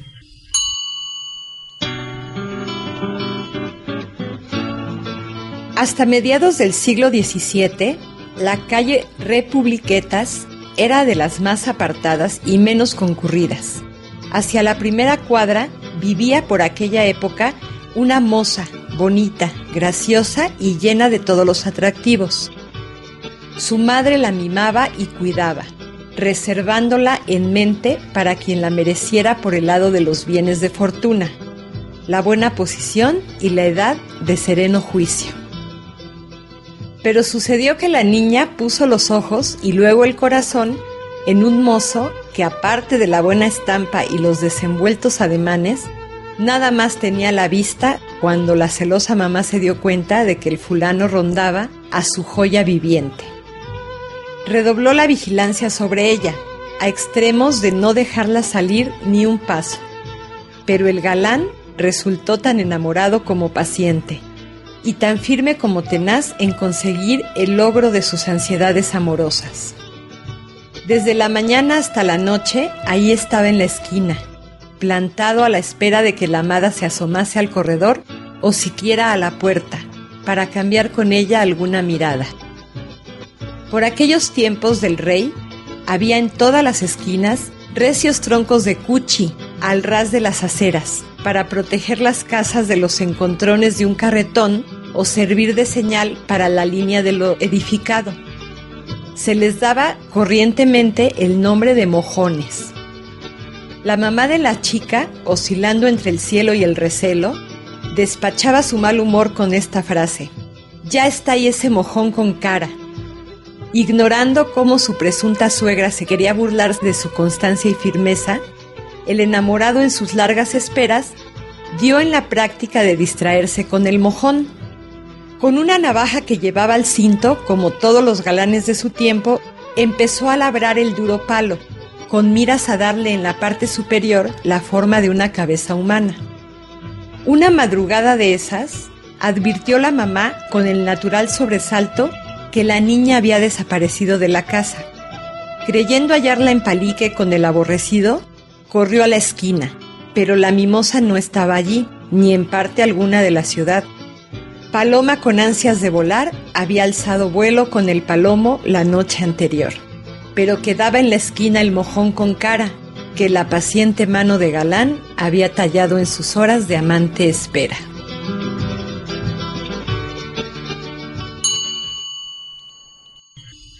¿Por qué para ustedes esta labor que están realizando dentro del programa representa un espacio de esperanza? Para más o menos responder tu pregunta, me gustaría contarte un poco cuál ha sido el nivel de incidencia del programa a nivel histórico. El programa ha participado en todo lo que es el empoderamiento orgánico de líderes y dirigentes de estos actores y ha sido una especie de articulador para la formación del Pacto de Unidad, que ha sido un pacto en el cual se han unido cinco organizaciones matrices que abarcan a indígenas, a campesinos, interculturales. Ahí dentro están los colonizadores, los cocaleros, y abarca todos los sectores más importantes, digamos, que demandaban un cambio en el país. Entonces el programa NINA ha impulsado mucho la Asamblea Constituyente, por ejemplo, ha trabajado mucho en la difusión y, en el planteamiento de, muchos de los aspectos que ahora están y figuran en la Constitución Política del Estado. Entonces, eh, por ejemplo, ahora en estos últimos años ha coadyuvado también en la formulación del Estatuto Autonómico de La Paz, en el Estatuto Autonómico de Charagua, que es una región guaraní, está trabajando muy fuertemente en la propuesta de ley de aguas, ha trabajado también en la, en la propuesta de la ley de madre tierra. Entonces, es un programa que por sí mismo ya es como una institución, está institucionalizado. Yo creo que ha rebasado los, eh, sin modestia aparte, digamos, todos los planteamientos iniciales que se formó y ha llegado muy lejos, ¿no?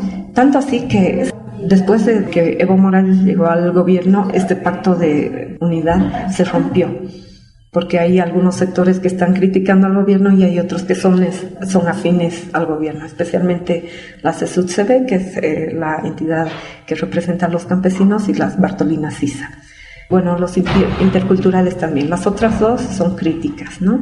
La CIDO, que es la organización que representa a los indígenas del Oriente, y el CONAMAR, que representa a los suyos y Ayllus de, de la parte de, de tierras altas o del occidente, ¿no? Entonces, bajo tras este rompimiento, digamos, de articulación orgánica y de movimientos sociales, surge una nueva necesidad porque hay muchas personas que han estado en INA y, están trabajando en diversos espacios, ya como autoridades, pero se ve que la línea, digamos, que tenía el proceso de cambio se ha perdido.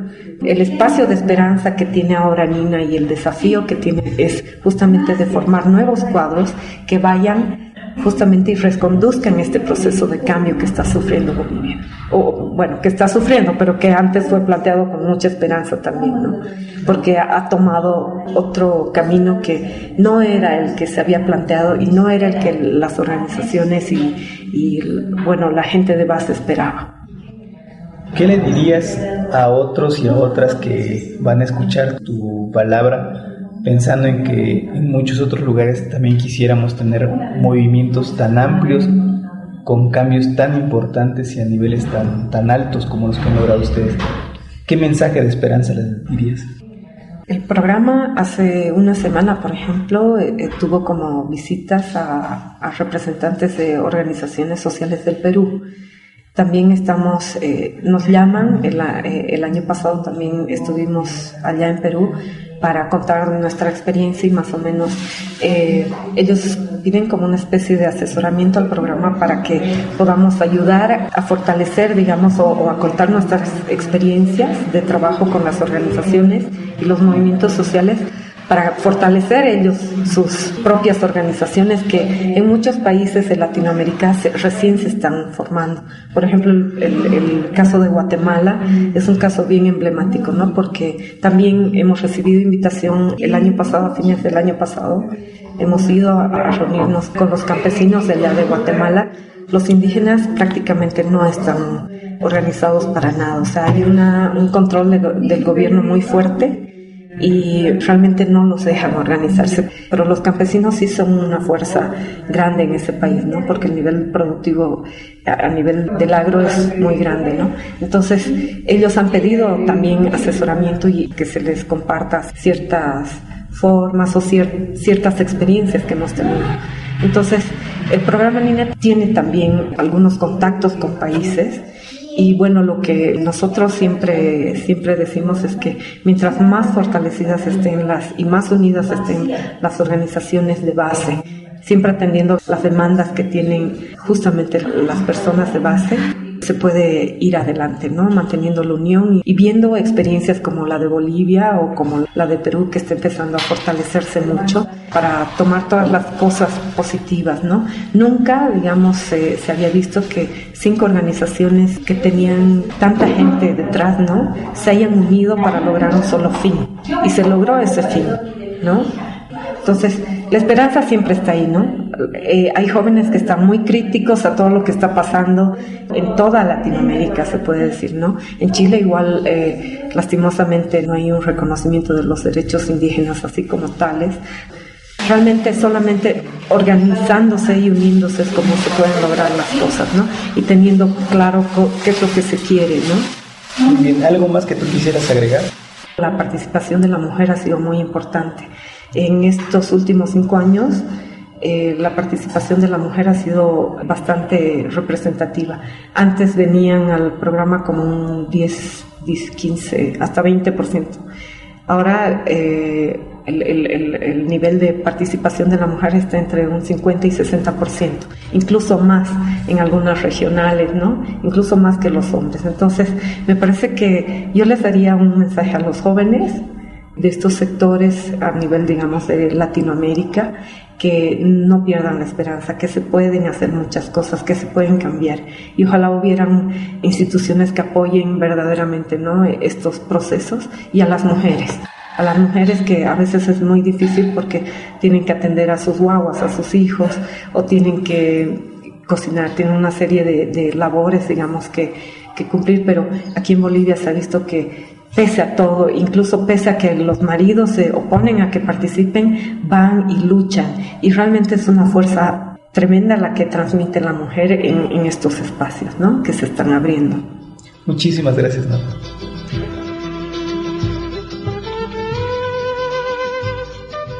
Esta fue la entrevista que amablemente nos concedió Nora Miranda de la red Unitas desde Bolivia. Ahora vamos a escuchar una pieza contenida en el disco El Gran Barroco de Bolivia, interpretada por el coral Exaudi de La Habana bajo la dirección de María Felicia Pérez. Escuchemos entonces Hoy la tierra produce una rosa de Roque Ceruti.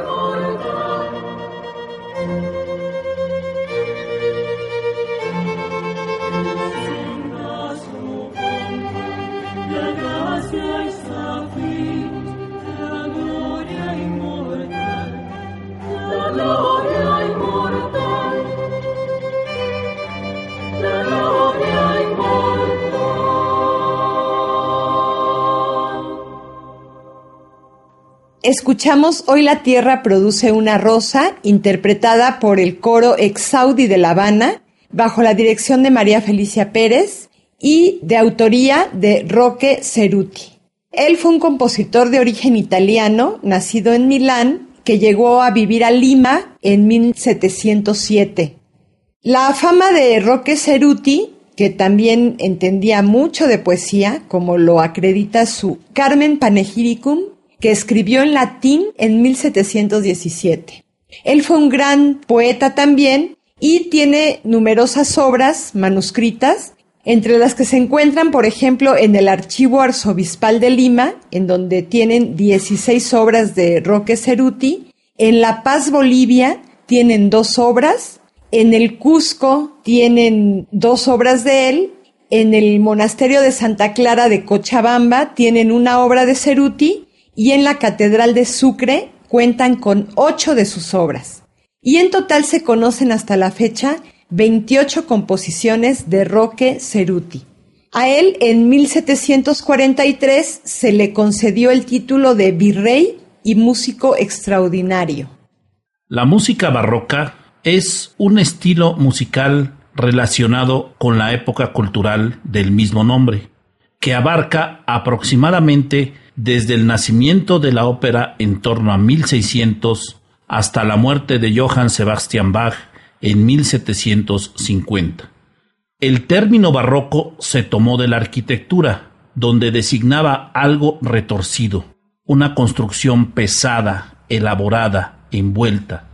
En el siglo XVIII se usó en sentido peyorativo para describir las características del género musical del siglo anterior que consideraban tosco, extraño, áspero y anticuado. Las principales características de la música barroca son la polarización de la textura hacia las voces extremas, agudas y graves, la presencia obligatoria del bajo continuo, el desarrollo de la armonía tonal, el ritmo que el propio bajo establece en un compás claro y sencillo, el desarrollo de un lenguaje instrumental propio diferenciado del vocal, la aparición de nuevas formas vocales, el gusto por los fuertes contrastes sonoros y el amplio espacio dejado a la improvisación. La pieza que escuchamos corresponde al estilo barroco italiano, el cual se caracteriza por una tonalidad fuertemente marcada mediante escalas, cadencias y progresiones.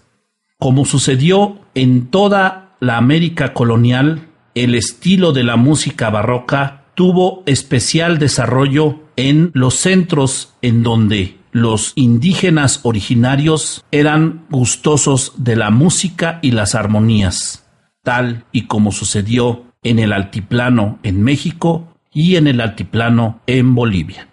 Estás escuchando Espacios de Esperanza. Y bien, estamos llegando al final de nuestro programa y agradecemos a Ana Valery del Fondo de Conservación El Triunfo AC en Tuxtla Gutiérrez, Chiapas, a Cintli León de Save the Children México, y a Nora Miranda de la red Unitas en Bolivia. Les agradecemos por las entrevistas y desde los Altos de Chiapas les mandamos un afectuoso abrazo. En esta ocasión estuvimos con ustedes Arturo Arreola, Cristina Reyes, Edwin Fernández y Guadalupe Cárdenas. Y en la edición, Alejandro Mosqueda. Les invitamos a que nos dejen comentarios y sugerencias a través del Facebook en IDESMAC San Cristóbal o en el Twitter en arroba IDESMAC. Y les recordamos que pueden descargar los programas anteriores en la página www.idesmac.com .org.mx. Les agradecemos a todas las personas que nos escucharon en esta ocasión y les invitamos a que nos escuchen la próxima semana, en el mismo día, la misma hora, por la misma estación. Agradecemos a la frecuencia libre por la transmisión de este programa y les dejamos con nuestro regalo literario, Mujer y Redenta, de Gioconda Belli. Hasta la próxima.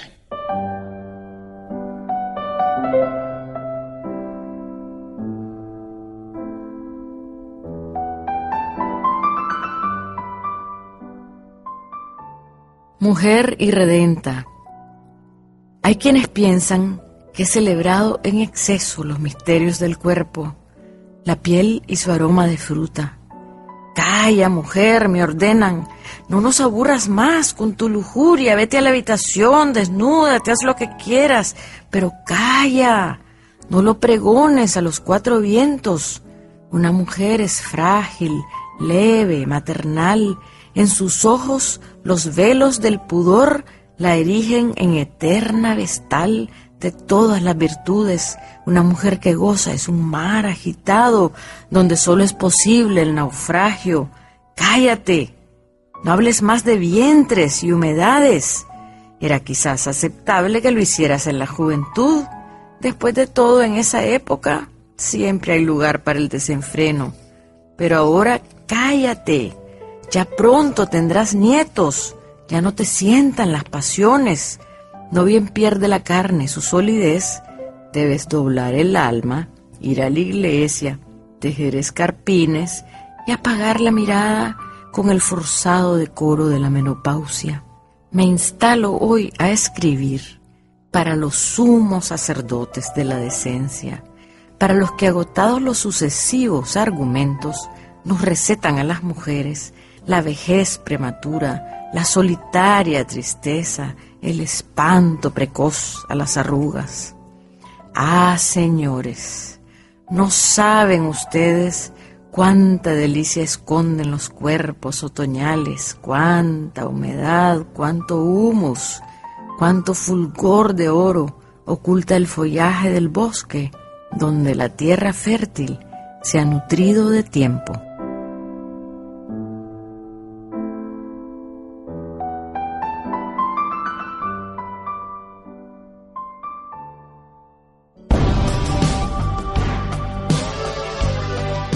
San Cristóbal para todos los otros sures, a los sures que están en el sur y a los sures que están en el norte. Espacios de esperanza. Las voces de los pueblos del sur. En la construcción de la sustentabilidad.